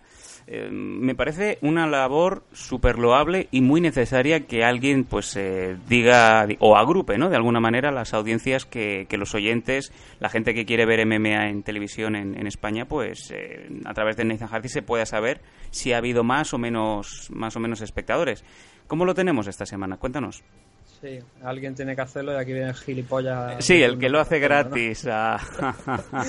Ah, no, la verdad es que, bueno, a ver, conforme el- iba pasando la semana, iba colocando un poquito las audiencias en, en mi perfil de, de Twitter. También iba metiéndome en, una, en, un en, bueno, unos pequeños comentarios que iba haciendo con, con Albert, ¿no? Albert, Albert Fernández de, de Gol Televisión, que Sí. es el encargado de, del tema de MMA, y me iba comentando un poquito cómo estaba la situación de, de datos de audiencia y tal y cual. Muy interesante. Y no, sí, la verdad es que ha sido una, ya digo, ha sido una conversación muy, muy interesante. Y los datos que vamos a dar son los que son. Y obviamente aquí habría que hacer algunos comentarios al respecto en el sentido de, como bien me comentaba Albert hace, hace poca fecha. Venga, pues obviamente los combates que... Hay una cosa muy interesante que, que hace que hace Gol, que es dividir la retransmisión en segmentos, ¿vale? De combate por combate. Entonces, eh, por ejemplo, eh, vamos a hablar de UFC 126 porque ha habido más, pero, o sea, ha habido más retransmisiones, pero eh, han sido un conglomerado de combates, ¿vale? No han sido realmente. El único evento, obviamente, ha sido UFC 226. Y, por ejemplo, combate, es lo que me ha dicho él, combates más largos tienen mejores datos y esto es una cosa totalmente lógica porque duran más. Y al durar más el público se puede enganchar más con lo cual el dato de media que son los datos que tenemos nosotros eh, la media aumenta. Porque Curioso. es más largo y porque da más tiempo a que la gente pues se enganche al combate. Combate como que por ejemplo ya hablando de este UFC 226 que el primero de la noche que es algo que también suele hacer Gol poner un combate que en- de la parte baja de la main card para luego saltar al main event y al co-main event por lo menos en mi experiencia lo que suelen hacer el primer combate de la noche de UFC 226 retransmitido en Gol fue el Swanson contra Moicano, el caso Swanson contra Renato Moicano, y eso marcó una media de 84.000, 85, casi 85.000 espectadores, ¿vale? Pero luego vi- vino el Gambra contra TJ Dillashaw 2 y el Johnson contra Cejudo 2. Eh, contra TJ Dillashaw marcó un 100, 100 marcó 102.000 espectadores y el Johnson versus, versus Cejudo es esa demostración de lo que no- de lo que me comentaba Albert, que cuanto más dura el combate, pues más gente se engancha. Aquí tenemos que entre John- Johnson contra Cejudo hubo 142.000 espectadores de media, con un 3,65 de share, que a la hora que serían, serían quizás las. Yo creo una y cuarto, cerca de las 2 de la mañana a lo mejor, una y cuarto, una y media a lo mejor por ahí. No tengo, ahora no- eso no lo tengo anotado la hora exacta de, de este enfrentamiento, pero es un buen dato. Es un buen dato. Sí que es verdad que, como también me, me comentaba Albert, no está entre los mejores datos de, de, esta, de este año. El Steve Miozzi contra Daniel Cormier marcó 155.000 de media. Pero sí que vemos que tampoco hay una gran variación, ¿no? Y que está bastante bien. Y hay que decir que ese dato, ese 150, esto- esos 155.000 de Steve Miozzi contra Daniel Cormier, tampoco son el mejor dato de, de gol en cuanto a MMA, porque por lo que me dijo, creo que el primer eh, Romero contra Whitaker, el primero. El segundo dice que también marcó buenos datos, pero el primero me dijo que marcó 250.000 de media. Ajá. Y luego el Conor contra Mayweather mm, habló de 500.000, con lo cual eh, o sea, es más allá de MMA, ¿no? El, el Conor contra Mayweather. Ujú. Y luego, y luego el último combate que teníamos de ese UFC 226 que se retransmitió aquí fue el de Viana contra Aldrich, que hizo 95.000 de media. Entonces, la media total de espectadores de, de este evento fue de 106.000 y un share de aproximadamente un 2,52. Donde, como decimos, pues fue ese Johnson contra ese Judo el que se llevó la mayoría de espectadores con un 142.000, ¿no? Ujú. Luego también había una retransmisión de Bellator que con seis combates fue, fue de, los, de los mejores combates que se han celebrado este año de Bellator. Que eso fue el. Bueno, hay que decir que la retransmisión de UFC 226 fue el lunes, el 6, el lunes 6 de agosto. El martes tuvimos, como te digo, ese, ese conjunto de combates de Bellator que marcó 67.000 espectadores de media y el mejor dato de combate fue el último, el, el Michael Venom Page contra Rick, el que estábamos hablando antes, con 81.000 espectadores, que fue casualidad el último combate. Eso ya serían cerca de las 2 y media de la madrugada, ¿sabes? Y luego, esos son los datos de gol. También, hay, como te digo, ha habido dos retransmisiones de eventos pequeños de... O sea, de eventos pequeños. De, un con- de conjuntos de combate de UFC, que eso, aunque son también interesantes, pues no lo vamos a tratar porque si no nos estaremos extendiendo mucho. Y luego tenemos las otras... eh, tenemos Fighter de Titan Channel, que Cuéntanos. se está retransmitiendo cada fin de semana en el canal TEN de la TDT de manera gratuita. Ujú. El dato de ayer no lo tenemos porque todavía no sé si es que no, han sal- no ha salido algo, pero no he podido encontrarlo. Pero los dos últimos, las dos primeras retransmisiones, el 28, nos vamos ya a julio ya, el 28 de julio Sí. se retransmitió por primera vez eh, el, el programa Fighter con su posterior evento del Lan Arena que se celebró en Canarias. Aquel entonces, el- lo que es el programa, que dura aproximadamente unos 20 minutos, marcó 8.000 espectadores. Y el evento marcó eh, cerca de 7.000. ¿Vale? Sí. Son unas cifras bajas, ¿vale? Eh, pero em, están incluso, creo, me parece, por lo que pude ir más o menos, están un poquito por debajo de la media de la cadena. Pero Claro, es interesante saber cuánto marca TEN, porque TEN. mm, Claro, Sí, no, no es una la- primera el, TDT. El dato, el- desde luego, a ver, el share de, de- del programa fue de 0,1 y del evento 0,09. La media de, de TEN no es que esté muy alta tampoco. Pero el programa más visto creo que, el- no lo tengo apuntado, pero me parece que lo vi en su momento, creo que andaba sobre 0,5, 0,6 aproximadamente. No son, no son datos muy grandes tampoco fuera de esto. Sí. Y lo que sí es que hubo una mejora de cara no a esta semana, porque ya digo, no tengo los datos, los datos del programa de ayer, pero sí del anterior, de cuando se retransmitió el War of Titans, que se celebró allí en, Barcelona. Este, este programa fue del 4 de agosto y hubo un ascenso.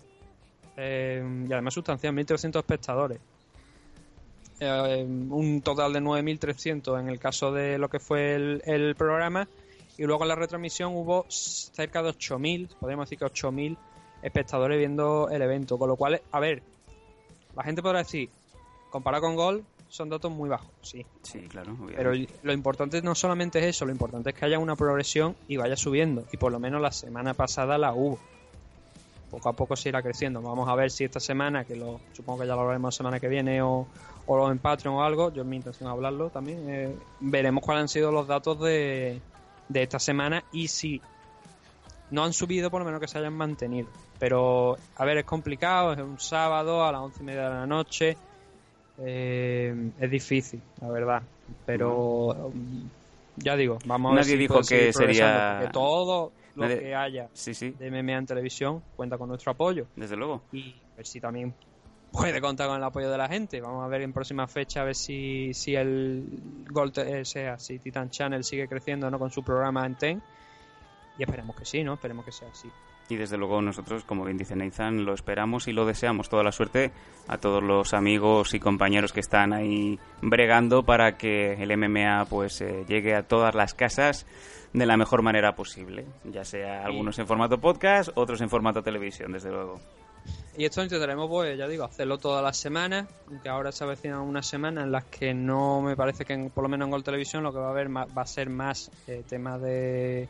Pues de, no me suena que ahora mismo haya ningún evento así en próximas fechas que Gol vaya a retransmitir, pero sí que seguirá, supongo, retransmitiendo eh, combate suelto. Entonces, ya en la próxima semana sí que hablaremos a lo mejor de cómo van esos, esos combates, no fuera de lo que es ya eventos, para, para ver si por lo menos también en esos combates repetidos la gente también se engancha.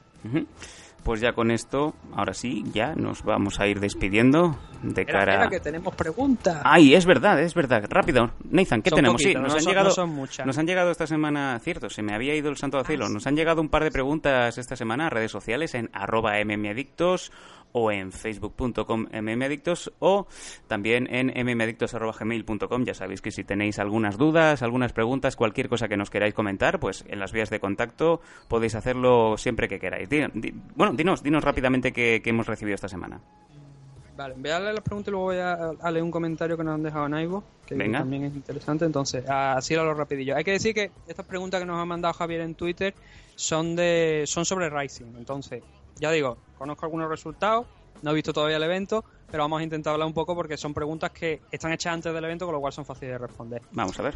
Entonces, tenemos eh, la primera pregunta que nos, hizo- nos hace Javier es si nos gusta que haya habido tantos combates de K1 o que si preferiríamos todo de, de MMA. Bueno, yo personalmente preferiría un evento 100% MMA.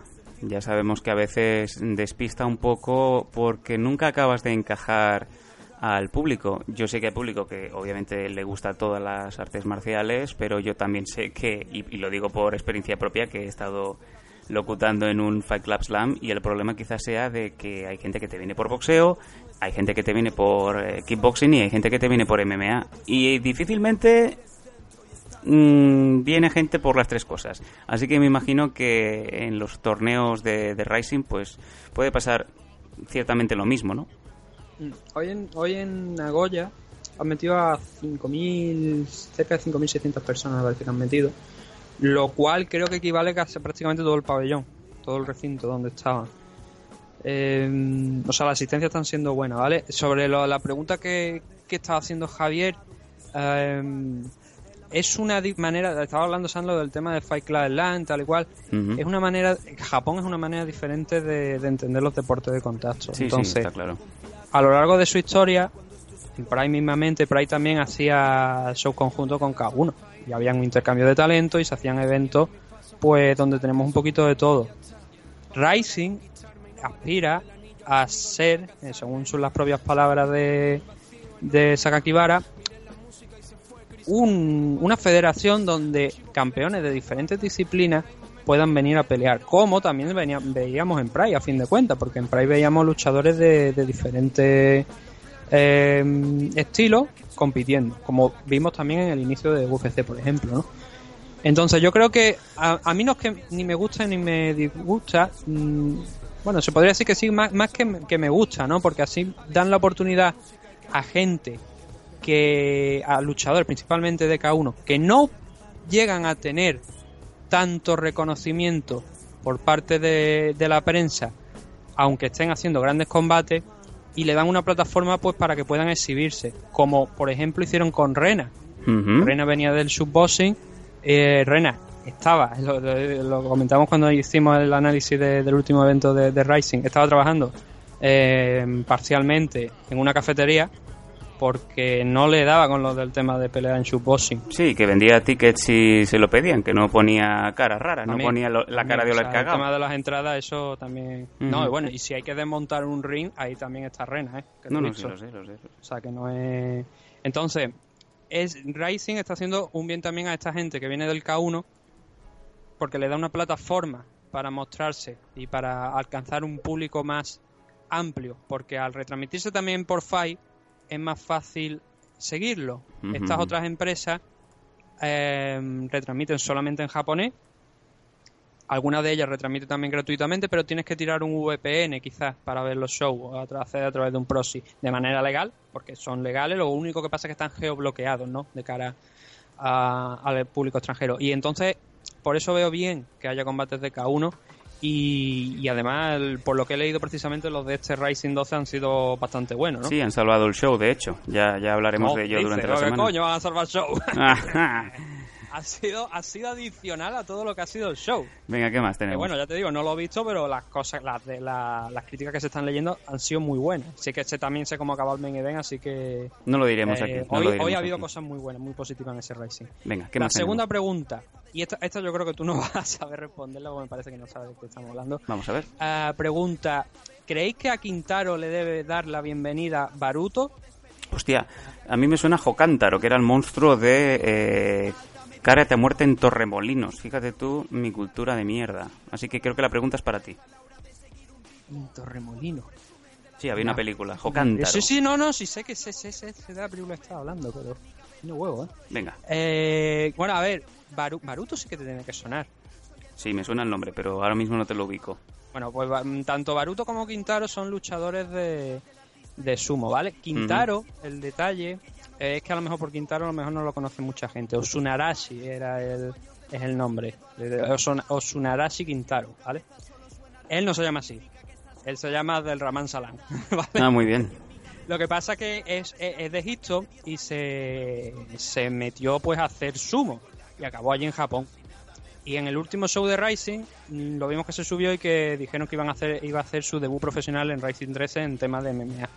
Entonces la pregunta de Javier es si lo veíamos bien eh, que se enfrentara contra Baruto. Hombre, eh, yo hay que decir, yo tengo que decir que todo lo que sean Open Way dándose tortazos, para mí es una maravilla. El torneo Open, Way de Raw FC me pareció una maravilla. Que esté ahí a a Origuele soltando guantazos contra lo, lo que le pongan por delante. Y me gustaría, sí que es verdad, un Quintaro contra Baruto creo que podría estar in- interesante de cara al espectáculo. El tema de esto es que Baruto, creo que había leído hace unos, unas- unos meses, más que una semana, unos meses, que iban, estaba pensando en volverse a Europa. Entonces, eh, creo que sería un enfrentamiento que estaría bien, pero me parece que no se va a dar. Ajá. Por el tema de lo que de lo que estoy diciendo. No sé si hoy, de respecto a esto, no sé si hoy habrán anunciado algo, ¿vale? Eh, Rising 13 se celebra en septiembre, creo que era, me parece, no en octubre, ahora no recuerdo exactamente la fecha, creo que en septiembre, me parece. Y se sabe poquito de sacar, pero me parece que de momento a Quintaro hoy creo que no lo han anunciado. Si lo han anunciado, fallo mío, porque ya digo, no lo he visto el evento, entonces no puedo, pero eh, respecto a la pregunta, yo creo que sí que estaría bien, pero creo que no se, le- no se va a llegar a dar. Si a lo mejor podrían contar con Bossap, ¿por qué no? Oye, Quintaro contra Bossap eh, es el hombre, ¿no? Eh, que sirve para todo, Bossap. Sí, sí, la Y verdad. es que además sí. lo mismo, la, la casualidad ha querido que en la última retransmisión, si la parte de- si el main event lo seguiste y a través de Fuji Televisión, eh, había anuncios de WhatsApp en mitad de la retransmisión. Así de repente. Sí, había un anuncio, pero bueno, WhatsApp allí, todo el mundo sabe que es una figura muy, muy, muy respetada. Sí, sí. Y ha seguido haciendo comerciales, ha seguido haciendo anuncios allí y pusieron un anuncio durante la publicidad donde salía WhatsApp. No sé yo si será indicativo de algo, pero bueno, ahí hay que dar el detalle, ¿no? Bien. Nos pregunta también por, por otro combate de, de, de, de Openway, ¿no? Zuluciño dice que ha vuelto hace Oh, poco. Zuluciño. Volvió. Zuluciño, Pero- sí señor, infame. El- Cuando, cuando me... Fíjate tú, cuando, cuando adquirí el Fight Pass de UFC, eh, El primer dije... combate fue Zuluciño. Sí señor, dije, ¿qué combate me apetece ver? Y me puse Zuluciño contra Fedor. Sí, bueno, señor. pregunta aquí Javier que ya que Zuluciño ha vuelto hace poco, si nos gustaría verlo nuevamente contra Minowa en honor a Pride. Hombre. sería, a ver, sería interesante, ¿no? Hombre, yo creo que las, las, a mí todos estos combates me parecen interesantes. las opciones de las opciones de Zuluciño crecen a medida que pasan los años.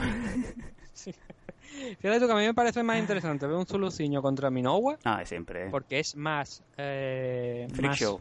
freak show que ver a Charlie Dell contra Tito Ortiz nuevamente en la jaula. Santo cielo, pues si es que eso está claro.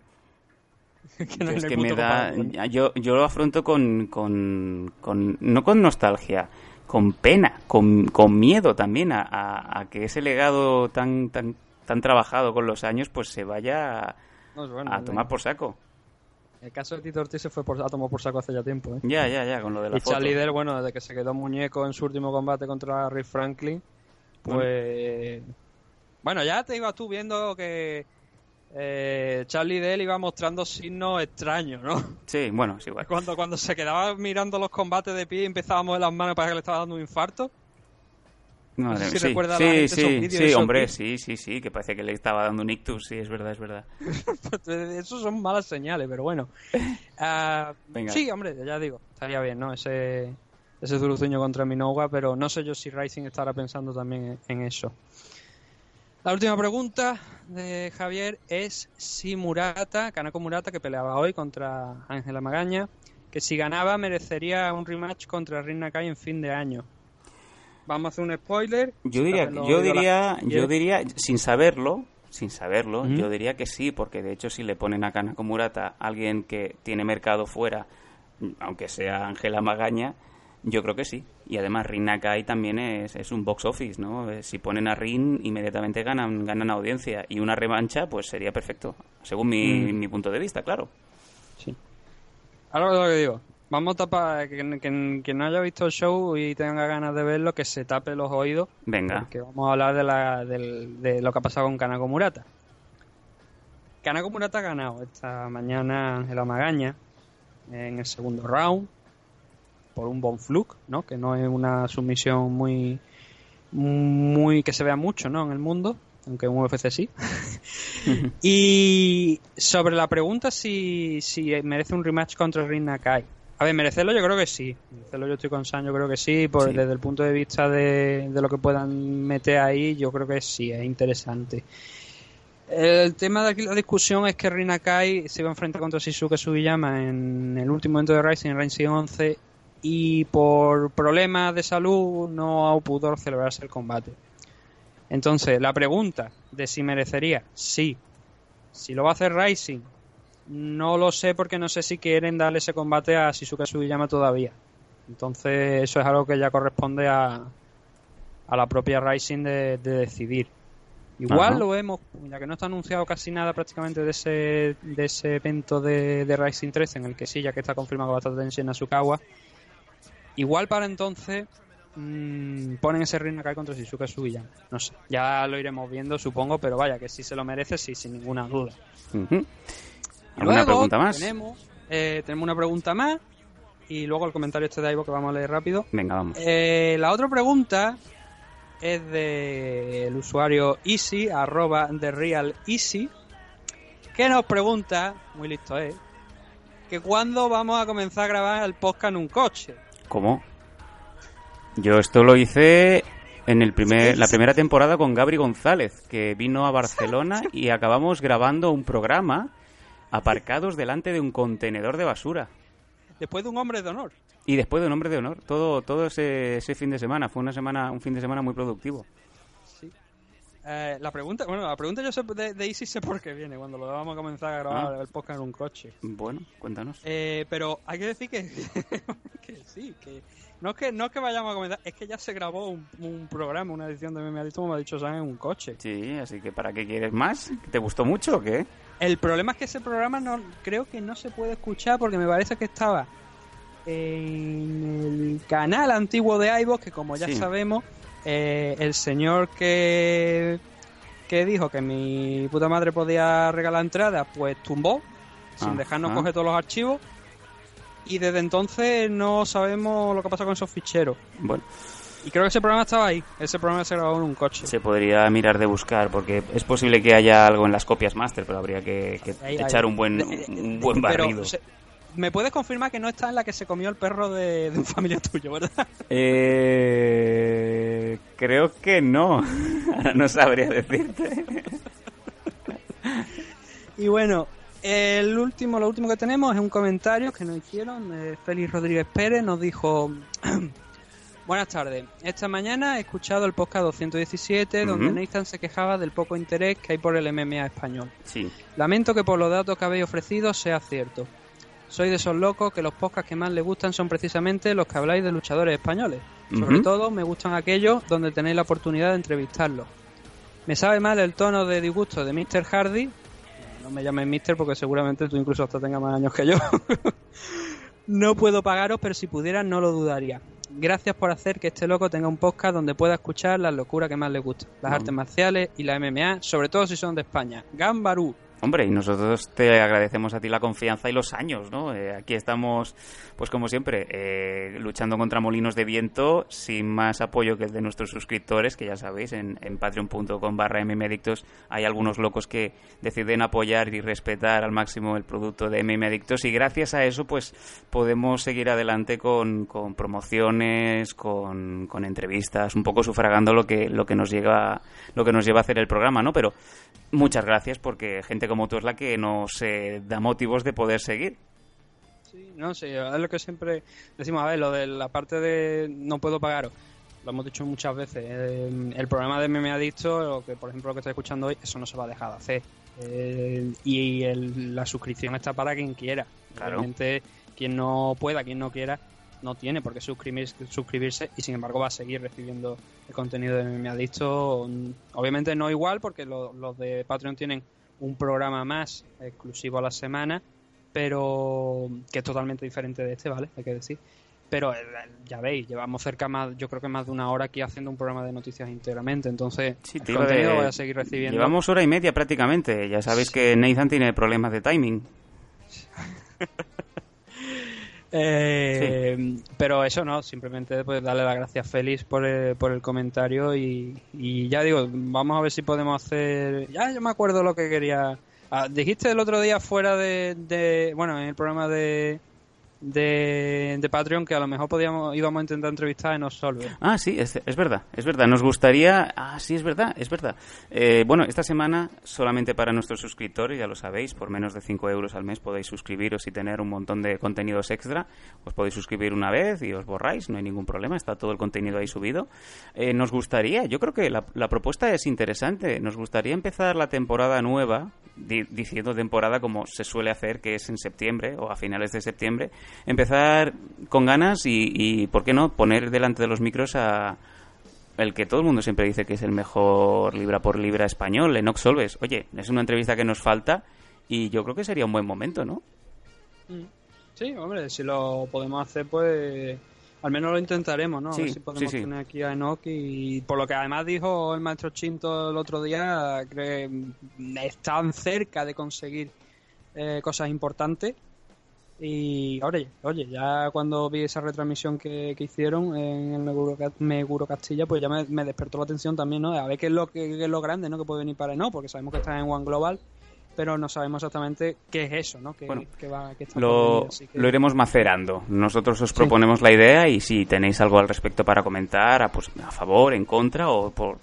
o si tenéis Contra otro- no creo que haya nadie. O tenéis otro luchador que preferáis, prefiráis que, que sea el, el entrevistado en Emimeritos de manera próxima, pues nos dejáis obviamente en nuestras redes de contacto, en nuestras, en perdón, uy, cómo estoy hoy, en nuestras vías, eh, qué luchador queréis que os entrevistemos y nosotros vamos para allá, desde luego.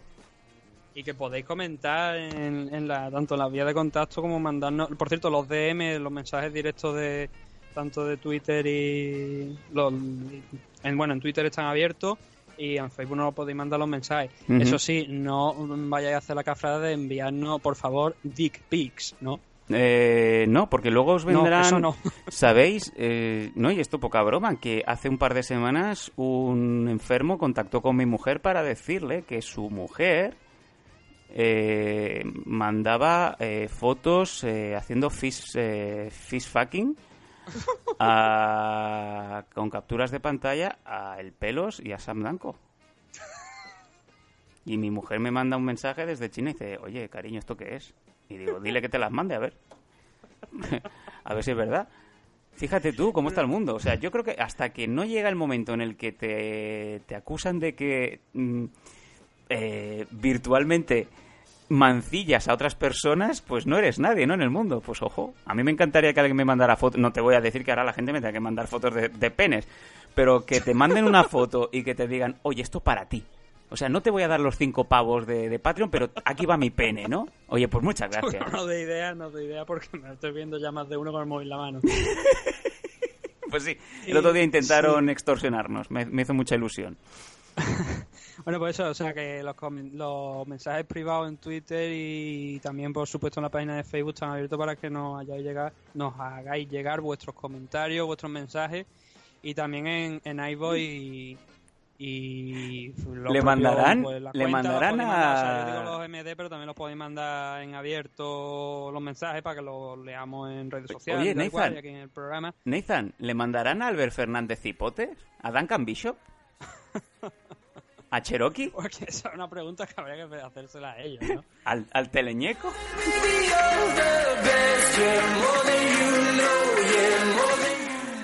Bueno, lo dicho, ahora sí que nos vamos a ir ya directamente con esta...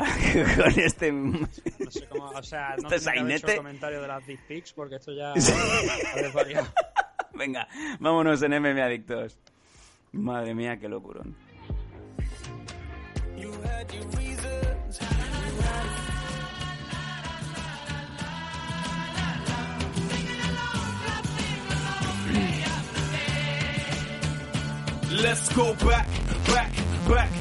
Suena el Shape Sheet, que quiere decir que ya estamos despidiéndonos de este MM Adictos, el número 220, y yo creo que ya ha quedado todo dicho. Hoy ha sido un programa exclusivamente de noticias, de opiniones, de dimes y diretes, y dejándonos para más adelante el análisis de Rising. Veremos si lo hacemos eh, gratuitamente para, para todo el mundo, o bien, como ya hicimos el análisis eh, para suscriptores, pues le damos a, nuestros suscriptores el, el el análisis completo.